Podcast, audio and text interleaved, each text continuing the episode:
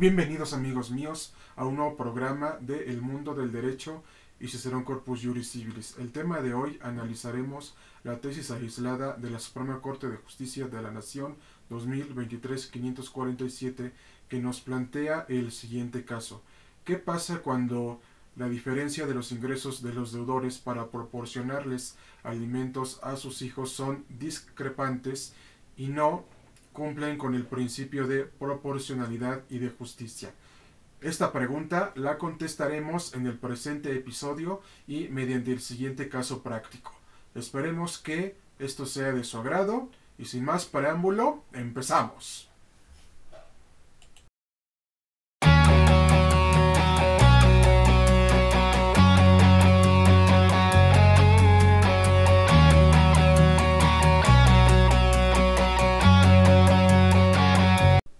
Presente caso práctico, Juan Pérez inicia un procedimiento de pensión alimenticia en contra de Juana Pérez para que se le otorgue a él y a sus menores hijos una pensión alimenticia bastante y suficiente para que pueda cubrir las necesidades de él mismo y la de sus hijos. Entonces vemos que una vez que se empieza con el correspondiente procedimiento y se emplaza a la madre, que en este caso es Juana Pérez, el juez debe de resolver la diferencia de ingresos que hay entre ambos deudores, porque mientras que el papá gana más ingresos y puede sobrellevar la cuestión económica sobre proporcionarle alimentos a sus hijos, la madre está en un sentido de desventaja porque no gana lo suficiente para cubrir las necesidades que le impone el juez. Entonces, ¿qué se debe de tomar en cuenta para que el juez no caiga en una cuestión de discriminación y una razón de género? Aquí debe de buscar la proporcionalidad y la igualdad entre los ingresos de ambos deudores para que no caigamos en una cuestión de discriminación y una falta de equidad de género. Esto conlleva a que los padres deban de proporcionarle alimentos a sus hijos en los términos del artículo 303 del Código Civil de la Ciudad de México, que a su vez se relaciona con el artículo 308, fracción primera, y con el principio de proporcionalidad del artículo 311 del Código Civil de la Ciudad de México, porque el juez de lo familiar debe de buscar y de conciliar la proporcionalidad de los ingresos que tienen ambos deudores para que cumplan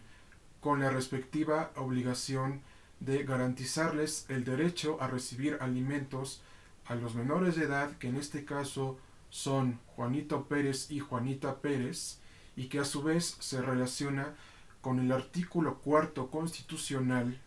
de la Constitución Federal de la República, en donde se nos menciona que todas las personas tienen derecho a recibir alimentos. En este caso, los menores de edad tienen derecho a recibir alimentos de parte de sus progenitores y el juez de lo familiar debe de garantizar esa circunstancia para que ellos no se queden sin esa protección constitucional que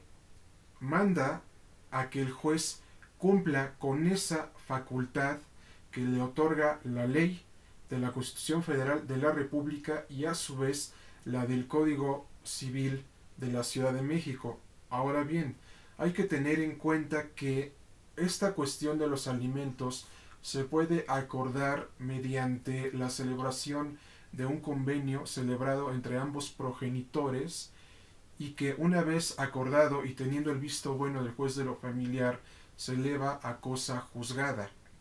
en donde cada una de las partes tiene que cumplir con las respectivas obligaciones con sus menores hijos. Esto también incluye los alimentos, los cumpleaños, las diversiones y especialmente el tiempo de convivencia que los menores de edad van precisamente a pasar con cada uno de sus progenitores, como ya lo habíamos comentado anteriormente. Entonces, lo interesante de esta tesis aislada es de que el derecho de que los menores reciban alimentos obedece a un interés público del Estado y especialmente del Código Sustantivo de la Ciudad de México porque los legisladores de la Constitución Federal de la República y del Código Civil de la Ciudad de México previeron que los menores tienen que recibir esta prestación que les corresponde por ser menores de edad, porque ellos al ser todavía,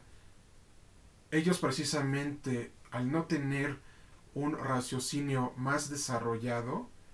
y al no comprender muchas cosas que afectan su entorno, deben de recibir los alimentos de parte de sus progenitores, esto es la comida, el vestido, y precisamente la atención médica y hospitalaria que podemos analizar en el artículo 308, fracción primera del Código Civil de la Ciudad de México, porque, como ya lo habíamos comentado anteriormente, como es un derecho fundamental que está dentro de nuestra Constitución Federal de la República, no puede dejarse al arbitrio de las partes si, si, un, si, si ambos menores reciben alimentos o no, porque es una cuestión de interés público que debe de ser atendida por el juez de la familiar y, y debe de ser resuelta en la, en la respectiva sentencia que se dicte y en el respectivo convenio que se eleve a cosa juzgada. Porque como ya lo dijimos anteriormente, el hecho de que los menores reciban alimentos no se puede dejar al arbitrio de los progenitores porque es una cuestión de orden público que ambos legisladores de la legislación local y de la federal hablamos acerca de la cuestión federal de la República y del Código Civil de la Ciudad de México previeron que los menores tienen el derecho fundamental y consagrado de recibir alimentos porque no puede dejarse a la voluntad de los progenitores a que no los reciban, porque como ya lo dijimos anteriormente, como es una cuestión de orden público, ambos progenitores deben de cumplir con esa obligación. Y ustedes se preguntarán, ¿y qué pasa si no se cumple con esa obligación? El mundo del derecho está en cuerpo juris civilis. Bueno, se, se registran a los deudores morosos en un registro nacional de deudores morosos por no cumplir con la obligación alimentaria que exige el código que exige el Código Civil de la Ciudad de México y especialmente que se relaciona con el artículo cuarto constitucional de la Constitución Federal de la República. Y también les comento que es cuestión de prisión el no cumplir con la obligación alimentaria. Y también les queremos comentar que el índice nacional de precios de consumidor del Banco de México que aumenta cada año también se debe de tomar en también se debe de tomar en cuenta por los ingresos que reciba el deudor alimentario porque si bien sabemos el Banco de México en su índice nacional de precios del consumidor incrementa los precios básicos, es decir, de la canasta básica, que es precisamente los alimentos. Entonces, en este caso, vemos que vemos que el Banco de México y especialmente que también tienen en cuenta los jueces que ese aumento se debe de dar cada año, por lo que la pensión alimenticia debe de estar elevada a un aumento de un año y también por los ingresos que reciba el deudor. Y sencillamente esta obligación se debe de cumplir hasta que el hijo mayor de edad acabe los estudios universitarios, es decir, que estudie una carrera, una licenciatura, pero no se subleva más allá de tener que pagarle la maestría y el doctorado, no porque los padres tienen obligación de darle las suficientes herramientas para que se sepa desenvolver en la actividad, profesión u oficio que él quiera estudiar y que le sirva para sus actividades en este caso, su vida personal y profesional. Entonces, una vez que ya dijimos todo lo anterior, vemos que la Suprema Corte de Justicia de la Nación nos menciona que este principio de proporcionalidad lo debe de procurar el juez de lo familiar mediante una perspectiva de género, que ya habíamos comentado que está dentro del artículo cuarto constitucional de la Constitución Federal de la República. Porque si el juez no cumple con ese principio de justicia y de proporcionalidad y con la perspectiva de género, estaría violando un derecho fundamental que es la igualdad entre el hombre y, mujer y especialmente no está procurando el derecho de, los menores de edad de recibir alimentos y no está procurando su derecho a la alimentación y tampoco está procurando su derecho a recibir una pensión alimenticia de parte de sus progenitores. Por lo que los alimentos son cuestión del orden público, porque así lo dispusieron tanto el legislador local como el legislador federal. Y no se debe de dejar al, al arbitrio de ninguna de las partes. Una vez agotado este punto, vemos que con la explicación del caso práctico que ya mencionamos anteriormente, la Suprema Corte de Justicia de la Nación nos da a entender que para garantizar el derecho de los menores de edad a recibir alimentos se debe de cumplir con el principio de justicia y de proporcionalidad que conlleva una igualdad entre hombres y mujeres y especialmente a una proporcionalidad entre los ingresos de ambos deudores cuando son discrepantes entre sí. Por lo que si se hace de esta manera, entonces se cumple con la obligación que los progenitores tienen de otorgarles alimentos a sus hijos. Ahora bien, eh, muchas personas, muchos abogados y muchos despachos, y especialmente madres, madres solteras y padres de familia y madres de familia que nos están escuchando, también comprenderán esta situación y especialmente con la actual pandemia que estamos viviendo, la familia se resquebrajó mucho porque se supone que debería de estar más unida en esta situación pandémica, pero la pandemia lo que hizo fue desmantelarla y destruirla y esto ha originado que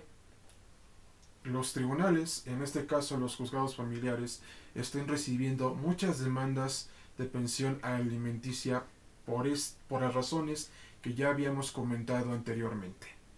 Entonces nos gustaría saber la opinión